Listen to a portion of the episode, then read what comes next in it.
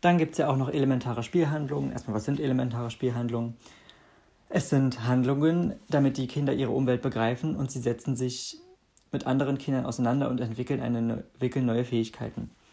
Dann gibt es die elementaren Spielhandlungen U3. Da gibt es Dinge verstecken, Dinge verbergen. Also da verschwindet halt etwas und Gegenstände tauchen dann wieder auf. Das ist zum Beispiel das Versteckspiel oder das Ein- und Ausräumen. Dann gibt es den Fall der Dinge untersuchen. Da wird halt untersucht, wie schnell und wie laut Dinge fallen oder landen.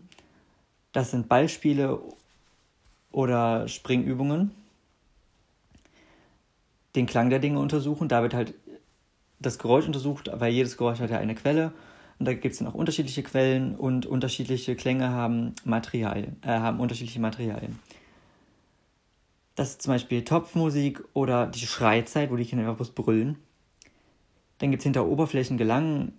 Jedes Ding hat eine eigene Oberfläche, eine Außenhaut und eine Innenwelt und die möchte entdeckt werden. Das ist zum Beispiel das Auspacken oder mit Laub rascheln oder popeln. Dinge transportieren. Die Welt wird durch Transport dominiert und gibt dadurch überall neue Möglichkeiten. Das sind zum Beispiel bewegliche Möbel oder das Rollbrett. Dann gibt es Dinge verbinden, aus zwei wird einem. Die Kinder erleben das überall im Alltag und das sind zum Beispiel Bausteine oder Wäscheklammern. Dann gibt es Perspektiven wechseln.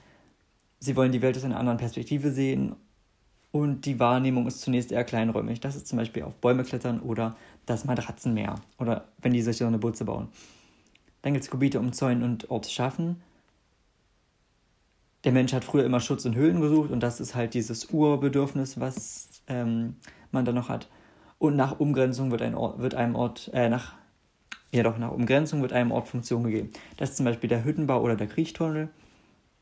Dann gibt es noch Dinge ordnen. Da müssen Dinge halt an Ort und Stelle gebracht werden und das ist zum Beispiel gemeinsam den Tisch decken. Und als letztes gibt es dann noch Balance untersuchen. Da gibt es eine weitere Kraft, halt die Schwerkraft und da machen sie etwas ab, äh, da wiegen sie halt etwas ab auf diesen Nebeneinanderwagen, ich weiß gar nicht, wie sie heißen, oder sie balancieren auf einem Bordstein.